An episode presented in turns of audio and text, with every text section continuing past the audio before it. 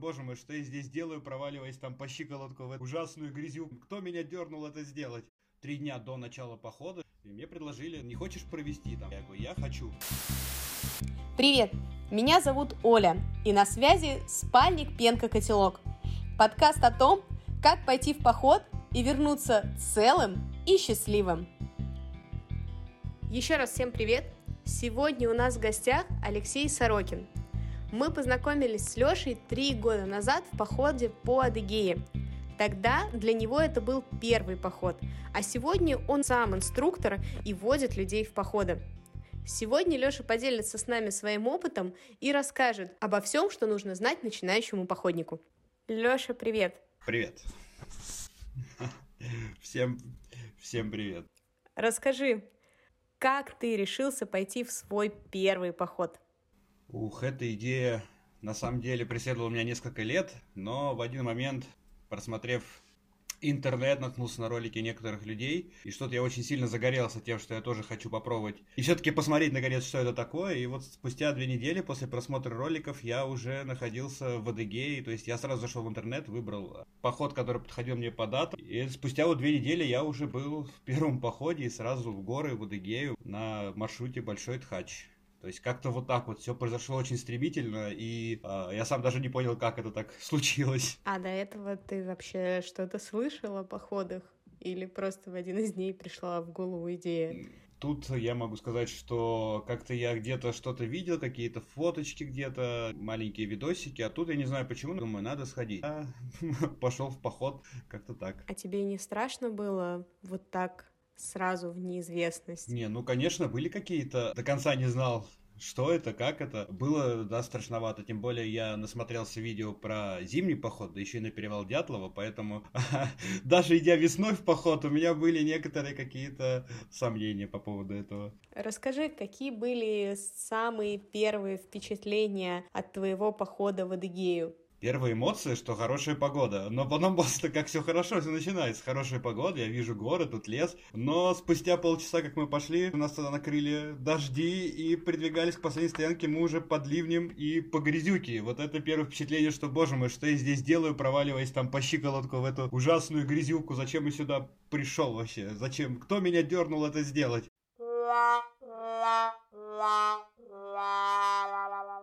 Согласна с тобой. Когда мы ходили в Адыгею, это же был тоже мой первый пеший поход. До этого я только сплавлялась по разным рекам и ходила в походы на лошадях. И это была история, когда мы офигевали от того, что дождь может идти 8 часов подряд, и ты продолжаешь хлюпать по этой прекрасной жидкой грязи. Помню, в первые два часа меня преследовала мысль развернуться и пойти обратно. А какие эмоции были у тебя? Такие мысли, конечно, у меня были вообще по всему маршруту. В том числе и в первую ночь, когда первый раз в палатке, еще идет дождик, и думаю, нет, надо разворачиваться. Потом думаю, нет, ну я уже пришел, надо идти.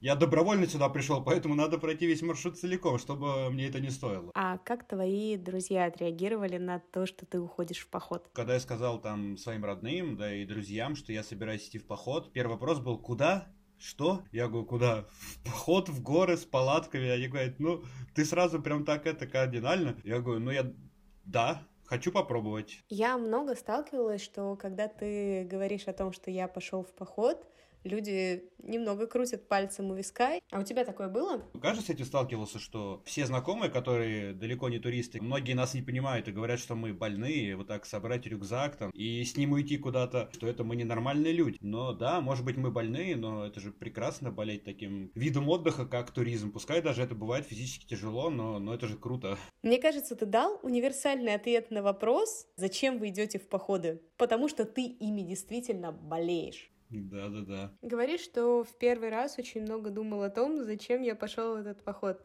Как же так случилось, что теперь ты походник со стажем? Когда я приехал в Краснодар, заселился в гостиницу, почувствовал себя белым человеком, принял душ и все прелести цивилизации, первые мысли у меня были, да чтобы еще раз. Но спустя 3-4 дня я начал уже мониторить интернет и смотреть, куда бы пойти еще, что еще интересного есть. И все, и с тех пор это превратилось реально уже в хорошем смысле этого слова болезнь, без этого уже никуда и очень трудно. А что для тебя такого оказалось в походе, что позвало вернуться обратно? Ну, поход, конечно же, это, не знаю, единение с природой. Даже пускай мы идем всегда группой, но ты идешь всегда и думаешь как-то в своих мыслях. Понимаешь, что, во-первых, ты научился понимать свой организм, что ты можешь его как-то все свои силы мобилизировать и заставить его работать. И очень много переосмыслить, то есть мозгами прям отдыхаешь. Самопознание какое-то, что ли. Ну и, конечно же, в походах еще это очень немаловажно. Люди, которые окружают. Сколько походов я уже отходил. Каждый раз это незабываемые классные люди, которые создают атмосферу. Ну, да, сколько не была в походах, ни разу не встречала там плохих или неинтересных людей. Вот, а особенно вспоминая наш поход тогда, для меня он был первый. О чем мы только тогда не разговаривали. Обсудили и какие-то физические законы, и театре, и обо всем. То есть настолько разносторонние люди, настолько как-то мы охватили все темы, по-моему. Я даже не знаю, о чем мы не разговаривали, я не помню просто. И как-то всегда было о чем поговорить. О, да, особенно под походный Бейлис. О, походный Бейлис, да, это был... Тогда мы обсуждали многое. Именно так, да. Для тех, кто не знает, походный Бейлис — свободная вариация на тему известного ликера. Состоит она из растворимого кофе, который заливается кипятком, сгущенки и опционально из того алкоголя, который есть у вас. Но мы не рекомендуем употреблять алкоголь в походе, потому что это может привести к проблемам с вашей физической активностью.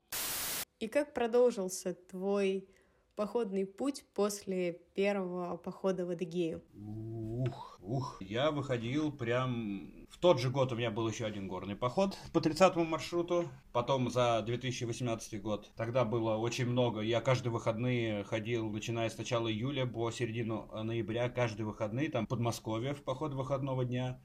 То есть суббота, воскресенье, каждые выходные. И причем большинство из них провел я. Как руководитель вел эти походы. И потом переключился. В следующем году было несколько горных походов вел. Также много походов выходного дня. В этом году уже просто вот на Новый год водил поход. Как раз по тому же маршруту Адыгея Большой Тхач мне предложили, я повел этот поход.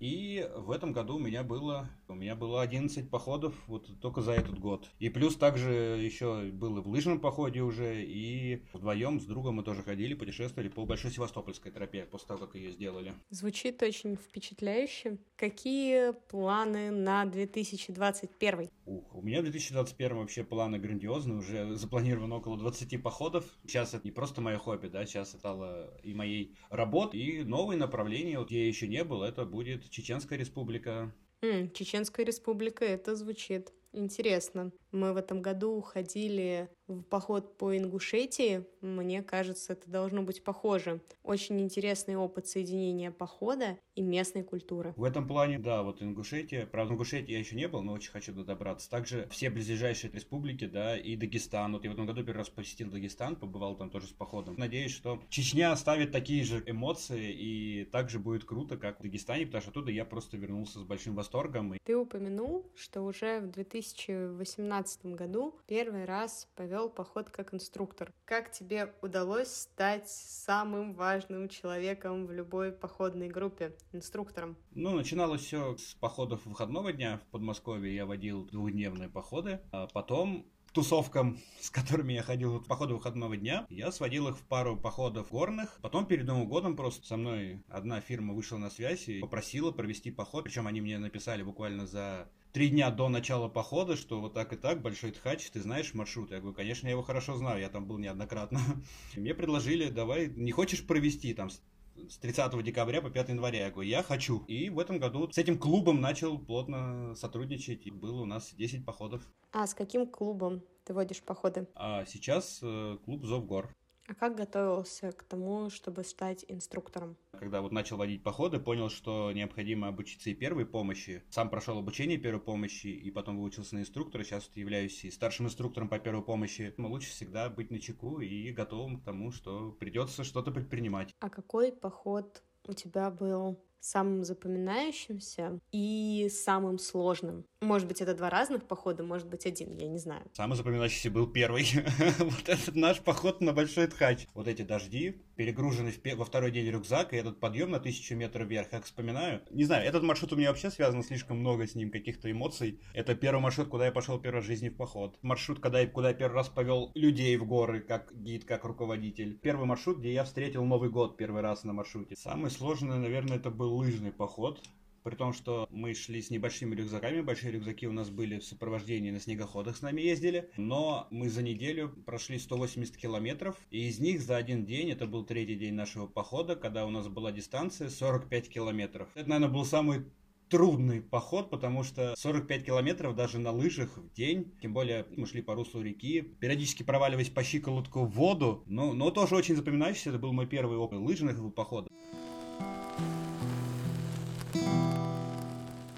Предлагаю поделиться с нашими слушателями разными смешными историями из походов. Например, я жутко пугаюсь людей, которые пытаются съехать с вершины на попе, как с ледяной горки. Ты встречался с такими? Ну, люди любят экстрим. У меня тоже такое было в походе в прошлом году в апреле на Большой Тхач. Вот это как раз последний подъем на вершину уже Большого Тхача. Там же снежок в конце апреля еще лежит. У меня люди обратно съезжали на пузе, на куртках вниз. И при том, что когда мы поднимались наверх, они такие, ой, как тяжело, как тяжело. Они съехали на пузе вниз, так побежали наверх, чтобы еще раз скатиться. А там дальше тоже, я прям думал, самое главное, чтобы они успели затормозить, я не мог их остановить.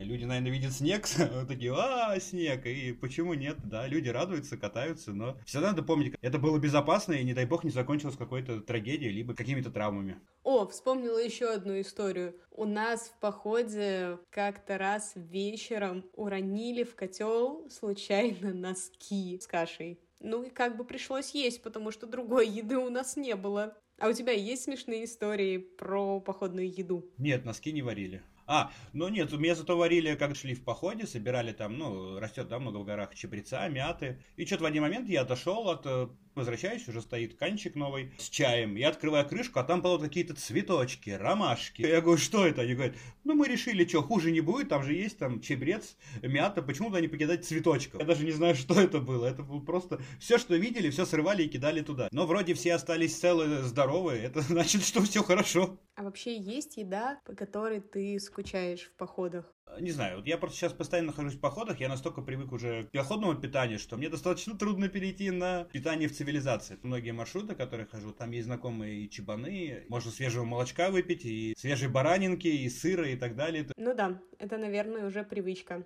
А твои туристы притаскивали какую-нибудь с собойку в рюкзаке необычную? Я, например, всегда таскаю с собой пару яблок. Один раз в этом году тоже было ребята, пять человек, они первый раз пошли в поход, и по пути, во время заброски, они купили арбуз. И они говорят, давайте завтра мы его на, на перевале, мы, мы его съедим. Нам подниматься там 1200 метров высоты. Я говорю, нет уж, я говорю, давайте мы арбуз съедим сейчас. Но я честно всем признаюсь, больше всего в походах мне не хватает обычного хлеба. Хлеб, да, хлеб это тоже прям я вот до сих пор захожу в магазин, я вижу хлебцы, которые в походе постоянно, и как-то меня до сих пор немножко так от них это. Я думаю, нет-нет-нет, даже не смотри на них, хочется нормального хлеба. Ну что, давай перейдем к советам, которые мы с тобой можем дать начинающим походникам. Я тебя просила подумать, какие три самые важные вещи нужно обязательно положить в рюкзак. Самое главное в походе, сам рюкзак, чтобы он был удобен, потому что это играет немаловажную роль. Что еще положим? Конечно же, мы положим миску, потому что мы любим кушать, мы хотим кушать, а в походе хочется кушать сильно. Ну, поскольку первой вещью стал сам рюкзак, я предлагаю доложить туда флисовую кофту. Кто не знает, флисовая кофта — это такая уникальная одежда, которая очень хорошо тебя греет, легко сохнет и очень долго, практически весь поход, может обходиться без стирки. Поэтому если думаете, что брать с собой теплый бабушкин свитер или флисовую кофту, покупайте флисовую кофту. Эх, выручает всегда. Ну и раз ты сказала про флисочку, тогда я думаю, что спальник, чтобы он был комфортный, теплый, по нужной температуре для данного похода. И не забывайте, чтобы спальник был вам по размеру, потому что иногда бывают сюрпризы. Что же посоветовать?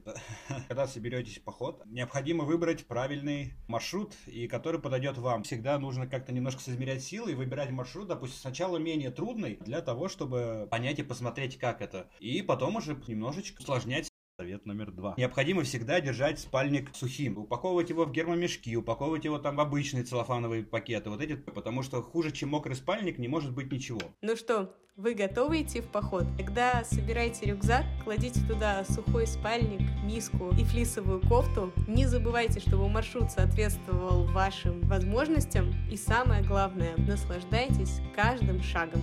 А еще подписывайтесь на мой подкаст в Apple Podcasts и на Яндекс Музыке. Оставляйте лайки и комментарии. Мне будет очень приятно. И всех с наступающим Новым годом!